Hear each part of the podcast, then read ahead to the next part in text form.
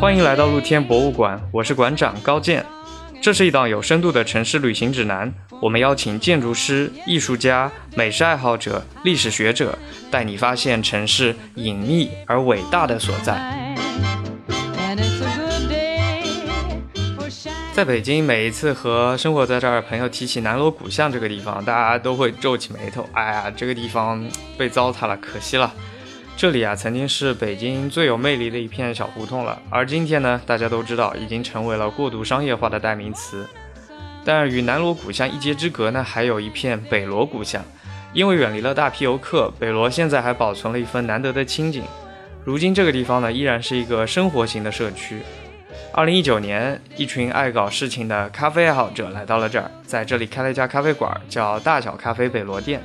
把洋气的生活方式和接地气的胡同社区的生活完美融合在了一块儿，土洋结合啊，也算是北京的一种独特的魅力了。今天呢，我就来到了这家店里，和我的朋友大小咖啡的创始人张一鹏聊了聊天，喝了喝咖啡，让他来带我们发现、体验一下现在年轻人最喜欢的又洋气又接地气的北京胡同生活。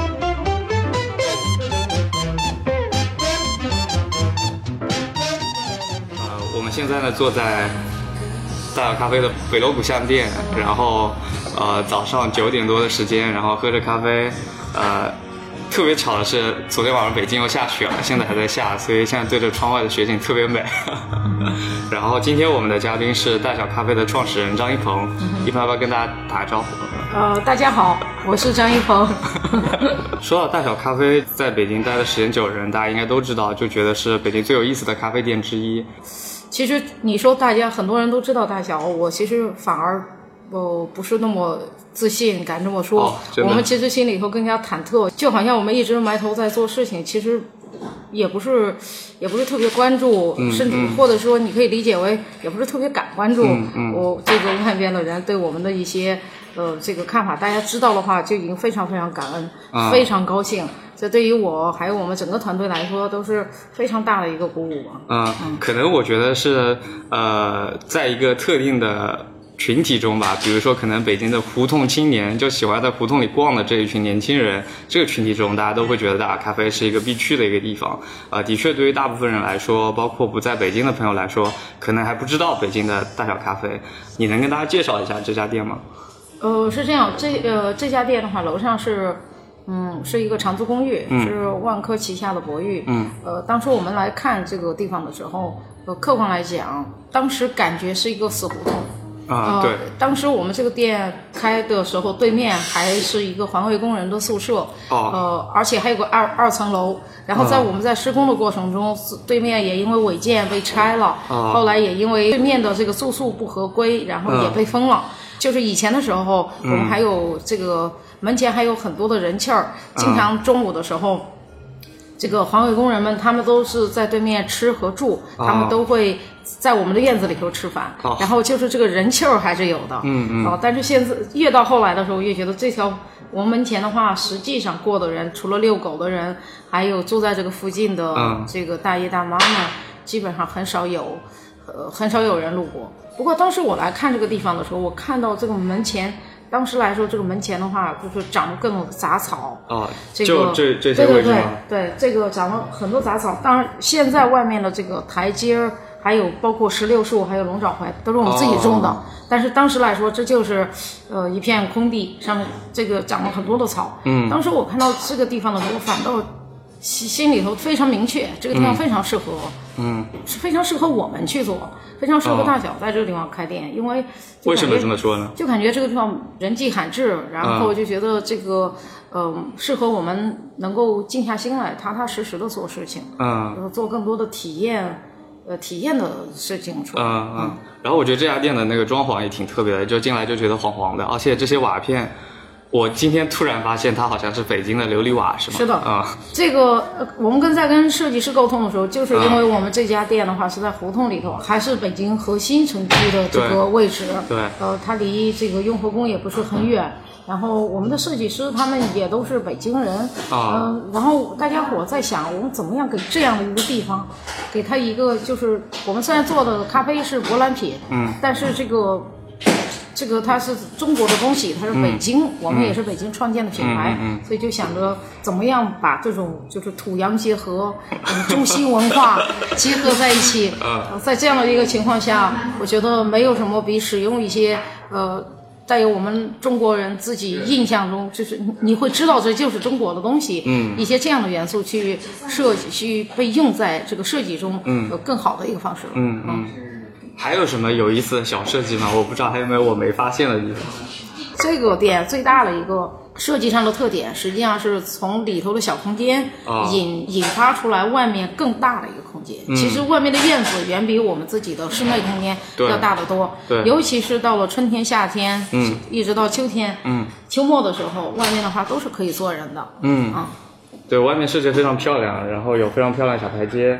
我发现还有一些，就那些很常见的居民的运动设备，是吗？对对对，其实很呃，其实我们这个店刚开始开业的时候，其实很多人都不知道这是我们自己做的。啊，这个都以为是社区的吗。对对对，都以为是这个社区做的。这个确确实实，在天气还暖和的时候，周边的居民也会带着他们自己的球拍儿、去乒乓球来这个地方那个打球。对，我看这儿有四五个，好像那种像那个简易单车一样的东西，对对对然后还有一个很大的乒乓球桌。对对对呃为什么咖啡店里面会设置这样的健身器材呢？因为我们这个店从一开始开的时候，就像我刚才说的一样，它嗯不是一个在人流量那么大的一个地方。嗯那么它其实是允许我们这个沉下心来好好做事情。嗯呃，然后我们又在一个呃这个这这么传统意义上的一个胡同里头。嗯嗯其实我们特别想探讨的是这种咖以咖啡为代表的。这种年轻人的这个生活，嗯以及和以胡同为代表的这种传统的社区之间的一个结合，啊那么在探讨这样的一个话题的时候，我们在寻找一个媒介，嗯什么这样才能够让别人觉得，呃，我们是在欢迎所有人进这个院子。嗯嗯那我觉得健身器材这个是是就是非常容易，没有嗯人会有这种思想负担，进来打个乒乓球，或者是用一下这个旗下这个单车。嗯对所以这个外面这个庭院区其实是就是这个很小的店和外面的胡同的社区的一个连连接一个桥梁是的，一个作用。但是嗯其实我们是希望所有人真的是把这个地方当成他们自己的社区。嗯呃，周围的居民的话也可以过来这地方坐一下。嗯就是事实呃实实际上这个天气暖和的时候还蛮多人过来。嗯，哎，之前有环卫工的，就是对面这个红门的这个一层的这个房子是吧？然后现在它被拆掉了。对对对。啊，如果他们在的话，这个地方可能会更他们中午的他们中午的时候是的，其实我们是很想念他们的，因为我们实际上之间互相帮助很多。嗯他们中午吃饭的时候，基本上都会坐在这个院子里头吃。嗯再比如说秋天的时候，他们想晒太阳，他们就坐在这个院子里晒太阳就好了。嗯嗯呃，另外我们这个，比如说这个院子里头哪个地方需要这个什么焊点儿东西，搬个什么东西，借一些工具，哦我们全部都能够从邻居那个地方借到。嗯，我是所以说他们走了之后，我们其实还是觉得还挺想念他们的。他们会喝咖啡吗？他们他们他们没有喝咖啡好啊、但是他跟我们之间的话，他对我们完全没有这种我们是就是外来的这种感觉，嗯然后也因为院子的话，呃，也也完全不会跟我们的客人让这些年轻人、嗯喝着咖啡的年轻人觉得非常的呃，比如说受打扰或什么的，所以说这这很好。嗯，哎呀，的确应该走下来就能看到那个场景了，因为我觉得会挺有意思的。就在大家本来的印象中，可能环卫工人是代表着最最最最贫困的或者最不体面的生活方式，然后咖啡作为一种比舶来品，看似是比较高端的、比较中产的生活方式，两种人群、两种生活方式能和谐共存在这里的话，我觉得这个景象会非常美妙。嗯嗯，然后发现这个空间的内部也挺有特色的，这里有个圆圆的卫生间，然后边上还有一个叫太小地方啊，因为我们当初的话，这个太小地方，现在有很多人都知道太小地方，嗯，是因为它是一个做这个独立展览的一个空间，啊，呃，但是一开始的时候我们在想这个地方怎么做，嗯。嗯，就觉得如果仅仅是把这个地方变成咖啡馆的另外的一个区域，呃，挺没意思的，嗯嗯。嗯，所以当我们有这一家店的时候，我们在想，呃，在这个空间，然后我们也跟设计师，呃交流，设计师也给了我们非常多的好的一些建议。嗯，至于这个地方为什么被命名为太小地方，嗯，然后，这个就因为我的合伙人南山了，哦然后他在觉得。他觉得这个，因为我们叫大小咖啡，嗯呃，明明这个空，我们是大小咖啡里头的一个小的空间，这个嗯空间明明只比大小实际上更小，嗯所以说我们就觉得叫更小，叫太小。后来我们觉得干脆不如比大小多一点，嗯，就是在那个大字下面多了一点，哦，就大变成小咖啡太小地方多了一点点的那个对部分，，然后这个的话，这个多了一点点，其实也是我们过去除了做咖啡之外，呃做我们的人群之外，又多了一部分的内容，那就是我们想和想通过艺术的形式，艺术的各种形式，想和这个生活在这个城市里头，并且有意愿表达的这些年轻人能够。呃，能够连接在一起，嗯能够和他们站在一起，实际上对于我们来说也是一个值得，呃，也是一个很幸运的事情嘛。嗯，哎，这个空间里面现在在展出的是什么呀？呃，是最近的一个艺术家，这个他最主要是做的自己的画展的一个巡展。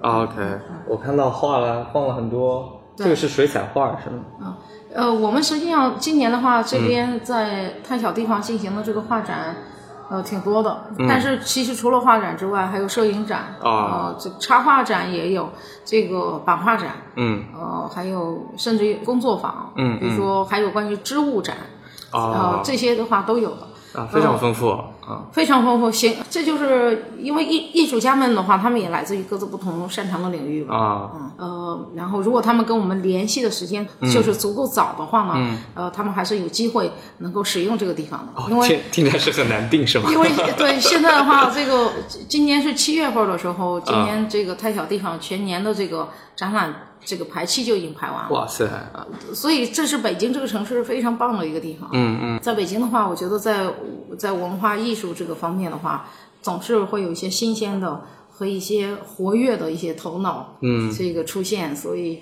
嗯，这是一个就是这是一个天然的土壤。啊，这个展览是以什么样的频率在更新？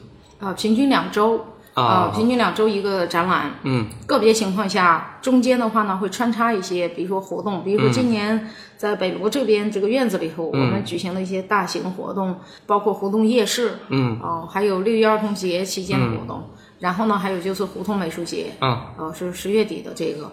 我们今年举行的，就是这种穿插的活动和这个展览之间的关系是并存的，嗯，嗯、所以基本上就是两周一次吧。哇，两周一次的话，就是大家随时来大小，其实都可以看到不一样的东西。是的，是的。嗯，哎，你刚刚提到那么多的活动，胡同美术节又是一个什么样的节日呢？听起来也非常的北京。对，呃，实际上我觉得北罗这个地方，我们迄今为止做的这些活动，就特别的有，就特别的中国，特别的北京，对，呃，特别的北方，尤其是因为我觉得，呃，首先我们大部分人都是这个毛总银行说。外地人，然后我们又从这个北京生活，嗯，呃，我们甚至于我们从那地方生活久了之后，由于我们是作为一个外地人的努力啊，嗯，有的时候甚至于比在比在本土生活很久的北京人，嗯，还要更熟悉这个城市。在生活在这个城市，不断感受城市的时候，我们觉得像胡同这两个字，对于北京来说是城市名片，是所有的，是全世界人民来到北京、都会想去这个了解一下的对胡同生活是什么样子。对，是这里独一无二的东西。是的，嗯，然后我们我们在想，那么我们想做一场活动，想跟胡同产生这个关系，嗯，呃，我们就在显示，我们又在寻找其他的这个概念。嗯，这个时候我们跟这个小虎鲸团队的菲菲还有魏他们两个这个在一起聊，然后我们就菲菲的话，她过去一直也从事这个艺术行业，她是设计师，嗯，这个插画师，嗯，呃，所以在这种情况下，我们就很自然而然，就是她提到了不如以艺术的这种形式来呈现，嗯，但是艺术这个词呢，只跟小部分的中国人有关系，对，无法跟大部分的中国人有关系，而且无法在一个社区的情况下。产生一定的共鸣，那么另、那么有没有艺术的其他的形式或者其他的词可以可以可以让大部分的中国人产生这种共鸣。嗯，然后我们就想到了美术，因为美术课这是我们小的时候全部都上的，对，距离就近了很多。对对对对，而且更加友好一些。对，这两个词，呃，所以就有了胡同美术节这个形式。嗯，然后在胡同美术节上，小虎鲸跟我们就是我们负责的这个区域有艺术家一些他们自己画的插画，还有画，还有摄影作品，才能售卖。嗯，呃，同时我们也会还会有一些音乐的搭配，然后有一些。什么小的餐食的一些提供，仅也就这样。嗯嗯，十月份的办的那次，我记得是北京，就是秋天秋叶最黄的时候。对。啊，而且美术节那天好像北锣鼓巷的枫叶特别漂亮。对。然后天气还特别好，我看到好多好多人都发了照片。对对对。然后接下来的是活动是一次怎么样的安排呢？嗯，我们是这个周末会有胡同美术节的圣诞市集。啊，就十二月二十一号是吗？对对对。呃，这个周六周日，嗯，上一次十月底的时候，天气已经变得非常，已经变得开始冷了。是的。现在的话是无论如何不可能再进行户外的活动了啊，所以我们联合我们整个商户，从呃这个我们这边，我们整个这个一楼的这些商户在室内。这个举办这个事情，哦，所以这次那个各种摊位都是在内部了。是的，是的。啊，那挺棒的。这次露天博物馆也会来参加。呃，我觉得只有在我们这个，我觉得在北罗这个地方的话，能实现这个目的。嗯。我们可以直接跟这个周边的邻居吆喝这个事儿，其实就能够成。嗯嗯。所以，嗯，这次圣诞集市和上次的那个美术节会有什么不一样吗？除了一个在室外，一个在室内之外。圣诞节这一次最主要强调的是礼物，嗯。啊，无论是艺术品还是吃跟喝，更强调的是以礼物的形式，嗯，你可以去赠予其他人，嗯，给一些大家关于礼品、关于分享的一个概念吧。哦，好，对，大家一听到那个胡同圣诞集市，会觉得这个名字就挺有意思的，因为这一次又是把最北京的东西 和最西方东西那个土洋结合，期待一下。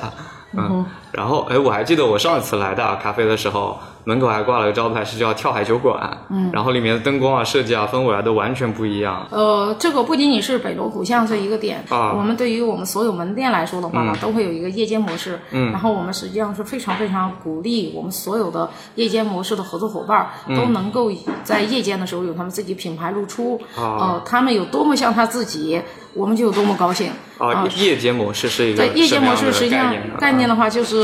呃，我因为我们的咖啡馆的经营时间一般情况就到晚上八点啊。那从八八点到第二天的话，实际上很多时间是空着的。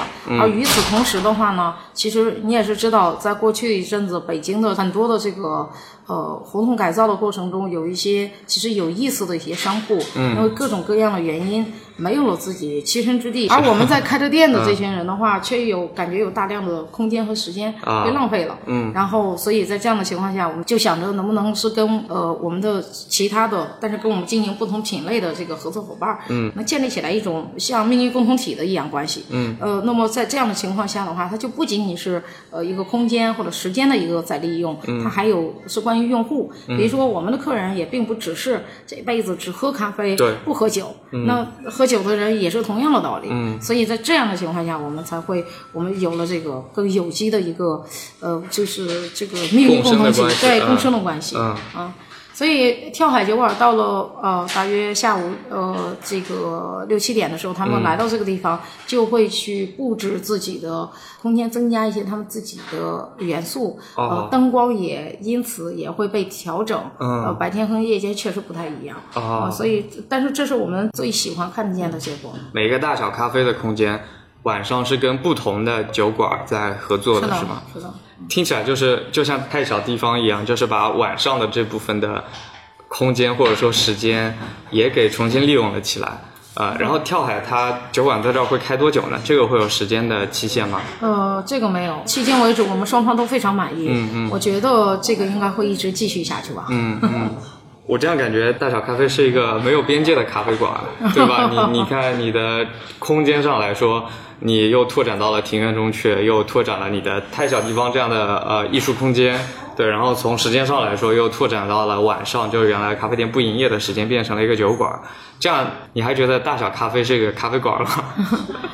呃，这个问题也很好啊，因为实际上以前我们反倒是总是说我们是一个。这个文化，我们我们是一个空间品牌，嗯。啊，但是现在来说的话呢，我们相比较过去来说的话，更更少的去强调我们是一个空间品牌。嗯我觉得我们现在想要做的，实际上是一个消费和一个文化品牌。嗯啊，然后这个消费和文化品牌代表的是一群我不知道都市青年的，一方面是都市青年的一种时髦消费文化，嗯，然后另外一个角落又是因为我们是一个北京本土的呃一个呃精品咖啡品牌，嗯，我们又希望用这样的一个媒介。去和本土发生更多的一个关联，嗯。嗯，在过去的时候，人们想感受北京文化的时候，嗯，会去故宫，会去吃吃一碗卤煮等等这些。但是，是不是未来的时候，他们来想知道北京，想知道北京的社区，想知道北京从某种意义上来说文化的时候，他也可以来到大小咖啡。嗯而且，这个大小咖啡所代表的这个文化和泸州所代表的北京的文化是不一样的。嗯，那我就觉得这个年轻人的这种精神上的这个诉求，也是有升级的这个需求的。对啊，所以这是这是我们，呃，这是这我是我现在理解我们应该去做的事儿。嗯嗯，非常同意啊，因为我觉得像北京这个城市，它伟大的地方一定不是因为它有多少的高楼，有多少辉煌的宫殿，而是有非常多这样城市里面隐秘而伟大的小地方构成的。是的，嗯，而且北京实际上是有这个胸怀可以达到这一点的。嗯，这样听下来就是觉得大耳咖啡是一个特别有意思，然后生机蓬勃的一个咖啡店。一鹏，你之前是做什么的？什么时候开始接触咖啡这个行业的呢？我是这样，我接触咖啡行业实际上就是比较长，嗯是因为我我在做创建大小咖啡之前，嗯我们做了另外一款饮品，呃，叫 Smash Cup 打碎杯子如意宝茶。哦然后这一款的话是来自于南非的一款不含咖啡因的饮品，嗯这一款我们是供应全国各地的精品咖啡馆。哦我是因为这个品类，所以你以前是咖啡店的供应商啊？对我们实际上是因为这个才接触了全国各地的咖啡馆的。嗯那个时候我觉得非常有意思的事情是，我在很多这些咖啡馆老板接触的过程中，就有些咖啡馆做的非常成功，而有的些做的就不那么成功。嗯。然后当你近距离去观察那些成功和不成功的因素的时候，你就会觉得非常兴奋。嗯。所以经常我们会把成功的一些经验告诉一些不那么成功的咖啡馆。哦，然后就发现大家在怎么回复成功的一些条件建议的时候，那些回复你就会知道人的思维方式是什么样子的。啊哦，然后这个的话，对于我自己来说，是一个非常有意思和一个成长的一个经历。我也想知道，我觉得特别有意思。就是比如说成功的经验可能会有什么呢？失败的经验可能又会是什么样子呢？我觉得成功的经验大部分都是开放的。开放的话，在很多人看起来的话是一个结果，嗯啊，但是实际上没有开放就不可能有一个开放的结果。嗯就是没有一个开放的一个思维模式，就没有开放的结果。嗯，我举个例子，比如说你当你今天开了一个店，当你有一个人来到你店里头，无论你在不在这个店里，有个人给你的咖啡师说他想跟你谈一个合作。嗯。其实大部分情况下的话呢，有很多店的咖啡师会将这样的一个人推开，嗯，就是会说啊，我们老板非常忙，等等等等这些，嗯，但是实际上在我觉得在大小来说的话，我们实际上没有这种情况出现，这也是我在当初在观察一些咖啡馆的时候发现的一件事情，嗯，就是这个事情的话，它其实反映出来很多的问题，嗯，就是第一就是大部分开咖啡馆的还是建立在已知条件上，嗯，他并不知道未知条件，嗯，而所有增长，嗯。所有的破局都是来自于未知条件。嗯。那么这种开放的态度和这种包容的态度，嗯其实是对于咖啡馆来说是成功因素，嗯而不是必备因素。这在这个过程中，我也常常告诉我们的咖啡师，嗯，我们做所有这些事情，不是因为我们性格好，嗯。不是因为我是一个爽朗的人，等等的，这更加开放，不是的，是因为这件事情它是有理性的一个理论基础的。嗯。这件事情是如此简单，以至于很多人的话没有进行深入的思考。嗯，开放的话，意思就是，就像我刚才说的，去跟那些更有希望的品牌、更有更生机勃勃的品牌、站在一起。嗯，就是你会感觉到自己在成长。嗯啊，这个其实，所以说这仅仅是一个片段，但是这样的事情就就非常多。所以这一点开放的心态，其实现在完美体现在大小的身上。我觉得，嗯，现在的话，这种这种这个开放的心态，嗯，我我其实比较高兴的事情是，它不仅仅是我自己是这么认为的，我觉得我们现在整个团队，嗯，呃，都是这么认为，包括我们各个店的主理人们，他们也是有这种心态的。嗯在任何的可能性之前，不要首先想到不，而是说一定要给别人一个机会。好的，那感谢一鹏和我们聊了这么多，还请我们喝了好喝的咖啡。呃，我觉得今天聊了之后，对大雅咖啡、对北京的胡同都有了新的理解。啊，然后未来如果有我们的听众来到北京，或者周末出来逛一逛，也可以来这儿看一看，感受一下北京的老胡同里面的最新潮的生活。啊，那这一期分享就到这里啊，我们再见，再见，拜拜。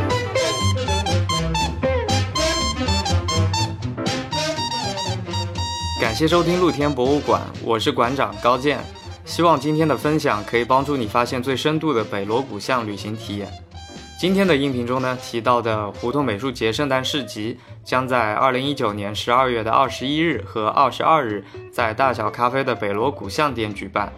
现场将会有来自中国、法国、美国、爱尔兰、俄罗斯等国的独立插画师、艺术创造者、品牌主理人、设计师和你一起分享他们的作品，讲述作品背后的故事。